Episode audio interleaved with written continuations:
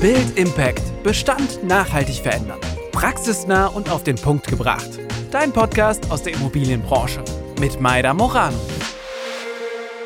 Einen schönen guten Tag. Heute freue ich mich sehr, Achille Simur zu begrüßen. Er ist Executive Director bei JLL im Bereich Valuation und Transaction Advisory. Herzlich willkommen und schön, dass ich dich bei Build Impact begrüßen darf. Danke, Maida, für die Einladung. Eine große Freude für mich, heute mit dir in den Austausch zu treten. Ich werde versuchen zusammenzufassen. Du beschäftigst dich schon sehr lange und intensiv mit der Zukunft der Bewertung von Immobilien. Eine Auswahl deiner Publikationen ist beachtlich und du hast schon einiges zum Thema ESG und Auswirkung auf die Werte der Immobilie veröffentlicht. Ähm, du bist mit deinen Kunden weltweit unterwegs, von Japan bis Kanada eigentlich die beste Person dafür, um einen Vergleich äh, anzustellen. Wo stehen wir überhaupt in Deutschland wo stehen wir überhaupt in Deutschland? Eine schwierige Frage, die nicht leicht zu beantworten ist jedoch. Aber wir werden uns bemühen. Ich glaube, zusammengefasst, es gibt Licht im Schatten. Ja, in Bezug auf, wo stehen wir? Licht dahingehend, wenn man darüber nachdenkt, äh, den gebautes, der Baustandard in Deutschland, was etwas, ja, ich meine, aus energetischer äh, Gesichtspunkte etwas ähm, höher ist, das in viele Länder. Es gibt Licht, wenn man sich darüber nachdenkt, äh, wenn man sich überlegt, dass das Thema ESG angekommen ist und angekommen zwar nicht nur in der Gesellschaft, nicht nur in der Politik, nicht nur in unsere Städte mit den Kindern, die sich an Gebäude, aber auch an Gemälde kleben, aber auch viel Licht, wenn man darüber nachdenkt, dass zum Beispiel einige deutsche Städte schon Vorreiterrolle annehmen oder versuchen anzunehmen mit Net Zero Target Ziele, zum Beispiel Frankfurt 2035, aber auch Düsseldorf und München. Und äh, auf der anderen Seite sehe ich durchaus etwas Schatten. Ne? Schatten dahingehend, wenn man sich überlegt, dass es andere europäische Städte gibt, die etwas schneller an deren Ziele arbeiten. Beispiel Kopenhagen 2025, London 2030. Ich würde dich jetzt kurz unterbrechen. Also dass das Thema Nachhaltigkeit in der Politik angekommen ist, äh, das finde ich nämlich auch. Ähm, jetzt, was mich interessiert, du hast gerade London erwähnt. Wie ist das möglich, dass eine Stadt wie London die äh, größer ist als Düsseldorf oder als, als, als äh, München, dass London diese Ziele früher erreicht. Woran, woran kann das liegen? Ich würde vermuten, dass es daran liegt, dass ähm, in große Städte, muss man bedenken erstmal, dass die Emissionen am höchsten sind. Wir haben eine Studie dazu veröffentlicht, wenn man sich zum Beispiel anschaut, in Frankfurt die Emissionen, die mit dem Gebäudesektor zu tun haben, sind zum Beispiel circa 50 Prozent. In London sind dies dagegen 70 Prozent. Das bedeutet also gerade in großen Städten den Bedarf mehr zu tun ist am höchsten oder beziehungsweise den Beitrag, die von Städten kommen könnte, ist am höchsten. Zweite Thema ist es auch die Tatsache, dass wenn man sich die Gebäudestandard anschaut, in, in energetischer Hinsicht und so weiter, da weiß man, dass dann in solche Städte, zum Beispiel ähm, London und Paris, das ist auch teilweise in den Fall, dass der energetische Standard der Gebäude nicht zum Beispiel vergleichbar ist mit dem energetischen Standard, den wir in Städte so wie in Frankfurt oder in München treffen. Dementsprechend gibt es auch einen erhöhten Bedarf. Und ich kann mir durchaus vorstellen, dass ähm, aufgrund der Tatsache, dass dann den Rückstand, ich weiß nicht, ob man sagen würde, Rückstand, aber dann den Bedarf, etwas zu tun, eben den Treiber der ambitionierte Ziele ist. Da, also ich habe jetzt verstanden, London und Paris sind, haben älteren Bestand und Nachholungsbedarf ist höher. Aber wie ist es ja. trotzdem möglich, dass die früher Ziele erreichen als, als, als wir? Weil unser Bestand ist ja das sind natürlich Ziele, die formuliert werden. Und um diese Ziele anzuerreichen, dann braucht man eine gewisse Begleitgesetzgebung äh, mhm. oder beziehungsweise Kommunikation, viele Maßnahmen, Anstrengungen, die vorgenommen werden. Das bedeutet letztendlich auch, da gerade um diese Ziele so frühzeitig zu erreichen, viel Maßnahmen sozusagen unternommen werden. Ne? Wenn man mhm. denkt an Paris und so weiter mit den Initiativen der Stadt, die Thema, sagen wir mal so, Emissionen aus dem Verkehrs, dann den Bedarf natürlich auch Fahrradmobilität äh, zu bevorzugen, Elektrobus anzustellen und so weiter. Das heißt also, das begrenzt sich nicht nur auf den Gebäudesektor, sondern auch alle Aspekte, die dazu führen, dass die Emissionen in der Städte insgesamt sich reduzieren. Und ich mhm. kann mir auch durchaus vorstellen, dass der Bedarf gerade in solchen Städten am höchsten sind, weil letztendlich dieses Thema von Hitzewelle in den Städten im Sommer das sind die Themen, die natürlich auch noch verheerende Auswirkungen haben werden als Städte, sie zum Beispiel, die eine viel, eine geringere Dichte ausweisen, so wie zum Beispiel der Fall ist in Berlin. Mhm. Gut, also wo stehen wir, das bedeutet, wo stehen wir in Deutschland? Wir sind hinterher im Vergleich äh, zu Dänemark, im Vergleich zu äh, England.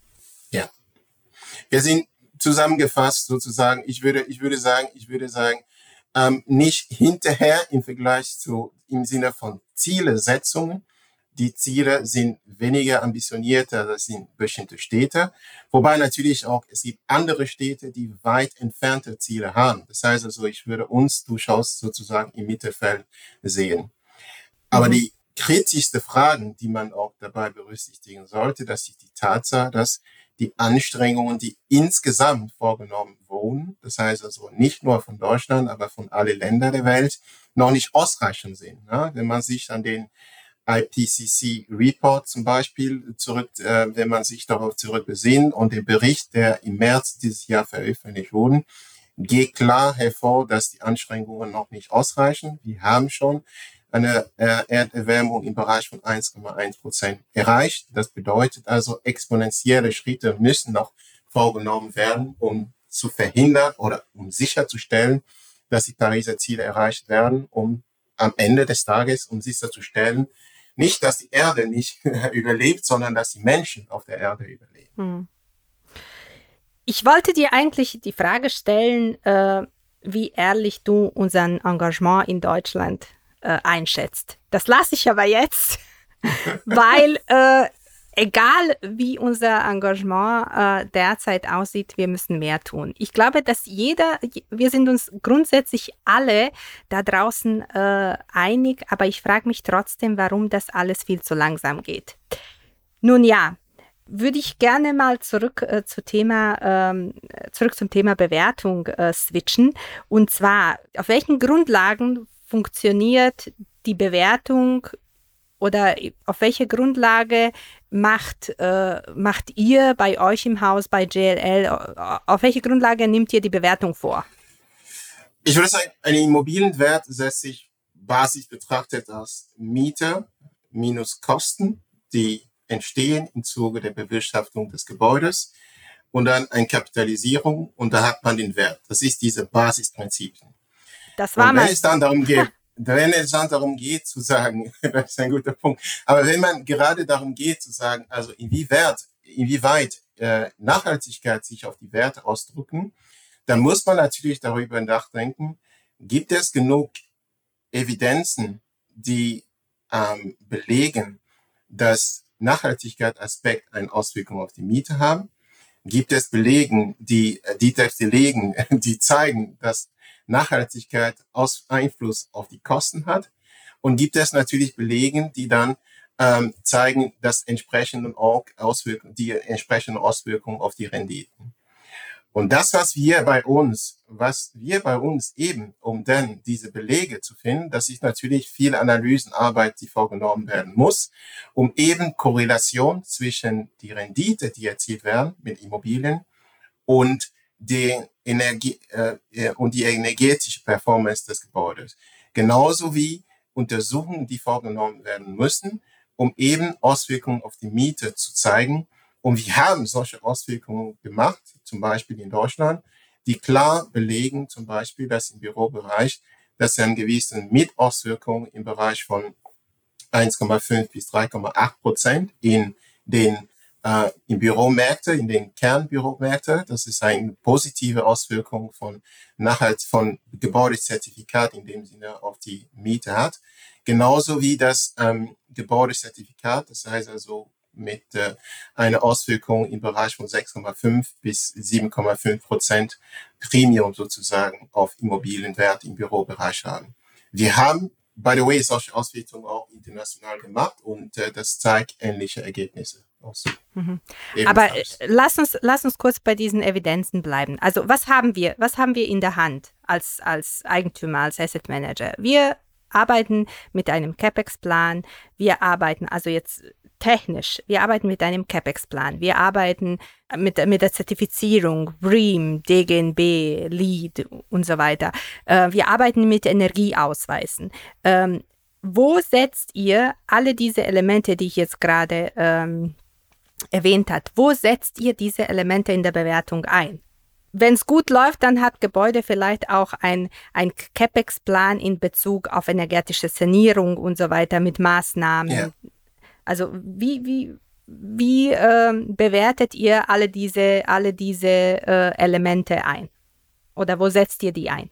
Was wir konkret machen, wo wir dann zum Beispiel Belege dafür haben, dass die energetische Performance eines Gebäudes eine Auswirkung auf die Miete haben. Ich habe dann berichtet, zum Beispiel im Fall von Innenstädte im Bürosegment.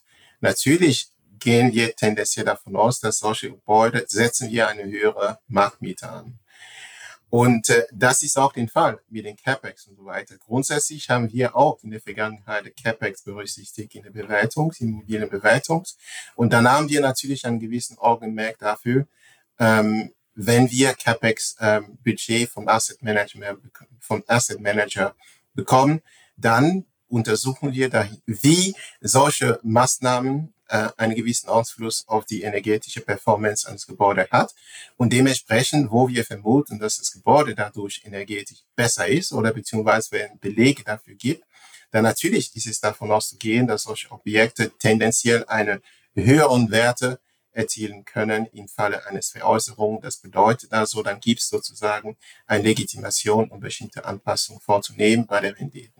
Das heißt also grundsätzlich, was wir machen, wir analysieren erstmal die Märkte, wo wir Belegen haben, reflektieren wir das entsprechend in die Bewertung, wo es solche Belege noch nicht gibt, weil es kann auch den Fall sein, in bestimmte Assetklassen, in bestimmte Märkte, sehen wir uns zumindest in die Pflicht zu sagen, also ähm, nachrichtlich ähm, zur Seite des Auftraggebers, dass ähm, ja, im, ja, möglicherweise ist es noch nicht sichtbar, aber es ist nicht ausgeschlossen, dass dann die minderwertig oder die unterdurchschnittliche Performance ans Gebäude zukünftig einen gewissen Auswirkungen auf die Werte haben könnte. Mhm. Recherchieren, analysieren, für alle diese Vorgänge ist, sind Daten erforderlich. Ja. Wie sieht es mit den Daten aus? Was ist da, also meine Meinung nach, die Eigentümer sind in den letzten Jahren sehr vorsichtig mit den Daten umgegangen. Vor allem ganz viele Daten liegen ja gar nicht vor, zum, zum, Beispiel Verbrauchsdaten. Wenn ich höre, dass die Eigentümer da draußen noch Verbräuche sammeln, äh, denke ich mir, Leute, wir sind im Jahr 2023. Wie kann das sein, dass man sich, dass man heutzutage nicht weiß, was, was ein Gebäude ähm, verbraucht. Nun ja, so ist die, die, die Realität. Äh, wie sieht es mit anderen Daten äh, aus da draußen? Was, was würde euch in dem Bewertungsprozent fehlen, um äh, bessere, äh, bessere Bewertungen abzugeben? Ich glaube, dass das, was man systematisch braucht oder was man benötigt, das ist eine systematische Erfassung von energetischer Merkmalen eines Gebäudes. Ja, angefangen, sagen wir mal so, von ähm, CO2-Intensität an Gebäude, ja, das äh, darüber hinaus die Tatsache, ob es ein Zertifikat gibt, ja oder nein, die Flächen. Das heißt also. Ganz kurze Frage zur CO2-Bilanz. Hat eine, hat jedes Gebäude standardmäßig eine CO2-Berechnung? Nein, Nein, vermutlich nicht. Das ist der Punkt. Das ist der Punkt. Das heißt also, das ist definitiv ein Mangel, was wir haben. Wir brauchen eine systematische oder beziehungsweise wir brauchen eine starke Erhöhung der Erfassungsfrequenz ähm, äh, und äh, der Erfassungsdichte von solchen Merkmalen. Und zugegebenermaßen, zugegebenermaßen ein Großteil der Industrie, ein Großteil der Immobilienwirtschaft ist noch nicht in der Lage, solche Informationen weiter zur Verfügung zu stellen. Aber gibt es Bestrebungen, dass man mal, ich weiß nicht, von Gesetzgeber oder, von äh, einem, einer Regulationsbehörde, gibt es ja Bestrebungen, dass man sagt, okay, CO2 wird ja ein Pflichtdokument, genauso wie Energieausweis zum Beispiel? Ich glaube, wir haben die EU-Taxonomie, die auch eine Bestrebung dazu gibt und äh, genauso wie genauso wie die Offenlegungsverordnung. Das heißt also, die Verordnung die kommt von der EU, die dann dazu natürlich Investmentmanager dazu verpflichten, die Risiken und vor allem auch in dem Punkt die energetische Risiken, die klimatische Risiken auszuweisen, werden letztendlich die Asset Manager und die Investment Manager dazu bringen, mehr Gebäude energetische Merkmale zu erfassen und da liegt letztendlich auch die Hoffnung, dass diese Gebäude im Rahmen der Immobilienbewertung zur Verfügung gestellt werden. Wir fragen danach, mit Standardfragenbogen, by the way, in unsere Bewertungs, ähm, die wir vornehmen. Das heißt also, wir gehen davon aus, dass die Gesetzgebung äh, die Wirtschaft dazu bringen wird, solche Informationen zur Verfügung stellen. Und je mehr, je mehr Informationen wir haben, desto besser werden wir in der Lage sein, eine Korrelation zwischen Energieperformance und letztendlich Immobilienwerte oder Miete ähm, vorzunehmen. Und deswegen wird einfacher, sagen wir mal so, äh, wird es sein, solche Evidenzen zu finden, die ich vorhin ähm, erwähnt habe, die derzeit nur im Teilbereich vorliegen und nicht sozusagen in der Breite der Immobilienbranche. Hm. Also ich bin mal gespannt. Also ich bin auch persönlich jetzt nicht wirklich ähm, also kann ich nicht verstehen, warum man eben der Gesetzgeber gerade so bei Energieausweisen, warum der Gesetzgeber, vielleicht kenne ich mich jetzt nicht so gut aus, aber warum hat der Gesetzgeber nicht vorgegeben, dass zum Beispiel Energieausweise vergleichbar sind? Die sind, die sind, wenn man tiefer einsteigt, die sind nicht vergleichbar. Und das ist eigentlich, ja, und die Komplexität geht weiter, wenn man den internationalen Kontext betrachtet, weil du weißt ja, ähm, ich würde sagen, ähm, je nachdem, in welchem Land man ist, 30 bis 60 Prozent äh, der Transaktionsvolumina äh, werden von internationalen Akteuren getätigt, die nicht nur in einem Land aktiv sind. Und äh, wenn man zum Beispiel ein APC-Rating in Deutschland anschaut und das vergleicht mit dem britischen oder beziehungsweise französischen, dann merkt man, dass es schon durchaus Unterschiede gibt. Und deswegen mhm. erhoffen wir uns, dass ähm, man vielleicht äh, einen Schritt zurück macht, einen Schritt der Einfachheit, ja, dass man eher nicht sozusagen das komplexere macht, sondern vielleicht vereinfacht macht, wo man dann zum Beispiel sagt, es gibt ein paar weniger KPIs, die relevant sind und KPIs, die man systematisch über die Länder hinweg, über die Asset-Klassen erfassen, erfassen kann, weil es letztendlich auch ein, äh, ähm, sagen wir mal so, die Bewertung, den Bewertungsprozess und Wertanschätzungsprozess sozusagen auch zukünftig vereinfachen werden. Hm. Ich bin mal gespannt auch, wie sich das in der Zukunft verhält, weil es ist ähm, gerade in so äh, gängigen Zertifizierungsmodellen, ähm, äh, DGNB, BREEAM, äh, LEED, da sind nämlich die energetische äh, oder energetischer Verbrauch äh, oder energetische Effizienz der Gebäude wird ja auch nicht gleich gewertet. Und ich frage mich auch, ob das dazu führt, dass man diese Bewertungsmodelle anpasst. Wie siehst, was denkst du darüber? Ich, ich, ich, ich gebe dir recht, weil am Ende des Tages die ökologische Aspekt oder so bei DGNB-Ratings, wenn man Erinnerungen richtig sehen, eher bei ein Drittel oder circa 22,5 Prozent sind, das heißt weniger als ein Drittel. Bei Lead ist es ein bisschen mehr, weil deswegen auch äh, sehr, sehr äh, beliebt in äh, im Vergleich zu DGNB, das sind äh, 57 Prozent ähm, und äh, bei Bream, das sind 30 Prozent.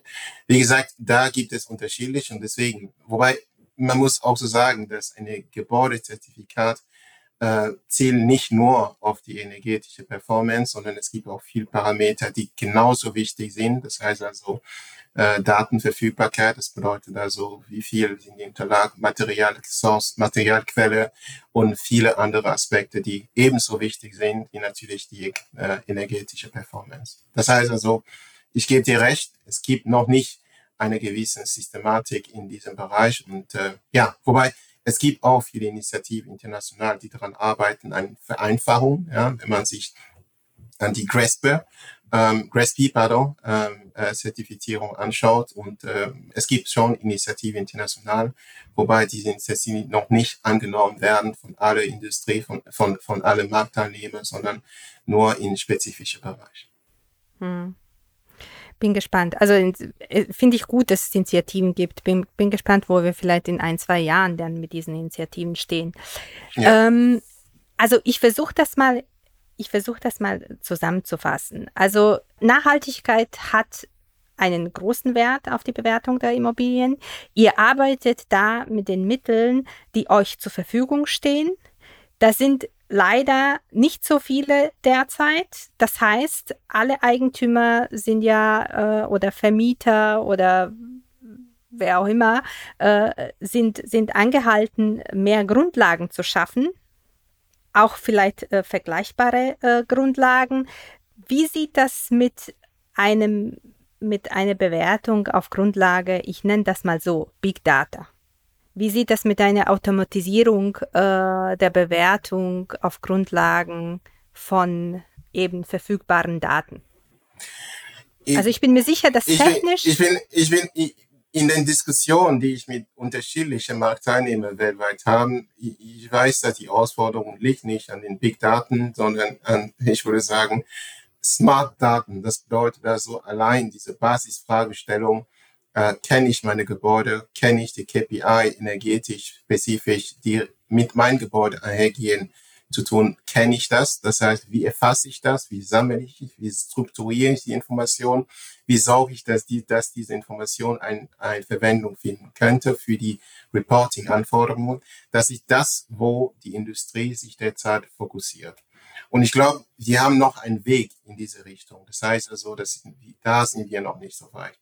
Wo ich mir vorstellen kann, dass Big Daten eine sehr, sehr gute Rolle spielen kann, das sind dann, wenn es dann darum geht, zum Beispiel Nutzersverhalten zu analysieren, um die energetische Operations, das heißt also den Betrieb von Gebäude zu optimieren, zum Beispiel Schaltzeit von Heizungsanlagen, solche Aspekte und so weiter. So, ich, ich, ich glaube, da gibt es definitiv einen Bedarf, ähm, ähm, damit man noch mehr daran arbeiten, Nutzerverhalten ähm, zu analysieren, um sicherzustellen, dass man nicht nur ein Grüngebäude hat, sondern dass man ein Gebäude hat, was auch grün genutzt wird von den Nutzern. Und erst dann kann man, sagen wir mal, so die Ziele erreichen, die man absolut, ja, absolut. Also dass man will. genau, dass man das Gebäude grün nutzt und grün betreibt. Also die müssen ja. alle alle sitzen eigentlich in einem Boot.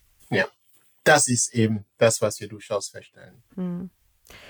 Hast du konkret oder konkrete Ideen, wie wir, was wir tun müssen, wenn wir die Verantwortung der Dekarbonisierung äh, gerecht werden wollen? Beziehungsweise wenn wir CO2-Footprint äh, für die Gebäude verbessern wollen? Ich glaube, das, was wir tun sollen, definitiv, was wir machen sollen, dass sie zum einen unsere Gebäude zu erfassen, und zwar richtig und systematisch zu erfassen, so dass eine Vergleichbarkeit, so wie du dargestellt hast, möglich ist. Dass wir aufgrund dieser Erkenntnis natürlich Maßnahmen erarbeiten sollte, Katalog, um eben die Gebäude zu optimieren. Dass man das tut, in der Tat, das heißt also CapEx-Investition, dass man auch an den Effizienzsteigerungen des Betriebs von Gebäuden arbeitet und wo es auch notwendig ist, ähm, dass man on-site Energie erzeugt.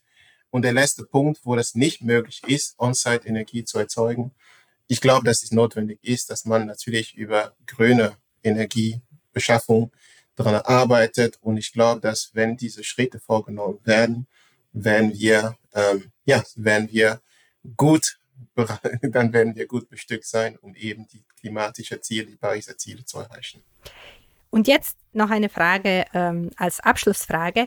Was wäre, also wirklich ganz persönlich, dein ganz persönlicher Wunsch, was können wir tun, damit äh, es ihr in der Bewertung leichter hat, habt, damit ihr mit gutem Gewissen sagen könnt, okay, da leisten wir auf dieser Ebene einen Beitrag für die Nachhaltigkeit. Was kann der Markt tun? Was der Markt tun kann, das ist uns die Gebäude, die Information zur Verfügung zu stellen. Wenn wir die Information haben, dann werden wir die Korrelation erarbeiten, dann werden wir die Evidenz produzieren, die uns dann ermöglichen wird, nicht nur in der Bewertung, aber auch in der Entscheidungsfindung, die Risiken, die mit einem Gebäude, energetische Risiken, die klimatische Risiken, die mit einem Gebäude einhergehen, besser zu verstehen, besser zu erfassen und entsprechend so die bessere, ich hoffe, grüne Entscheidung zu treffen. Das ist eigentlich, das ist eigentlich im Interessen äh, allen Eigentümer.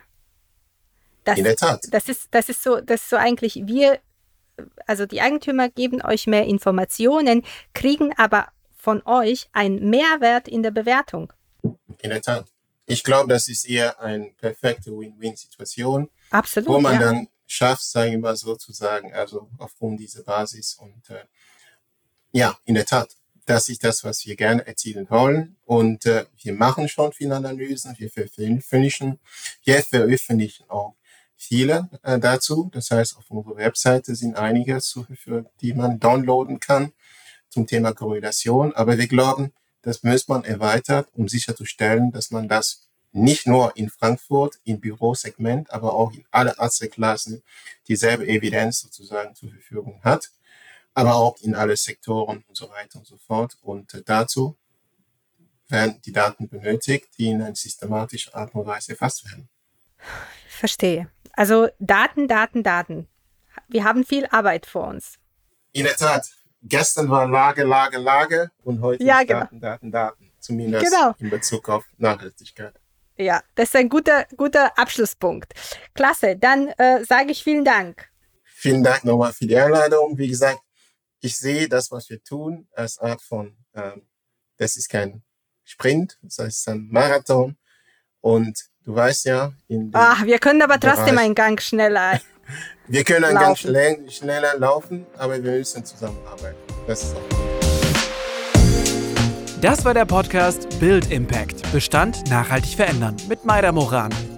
Wenn du Fragen, Kommentare oder Themenvorschläge für den Podcast hast, dann schreib uns gerne jederzeit eine Nachricht. Die Kontaktdaten findest du in den Show Notes.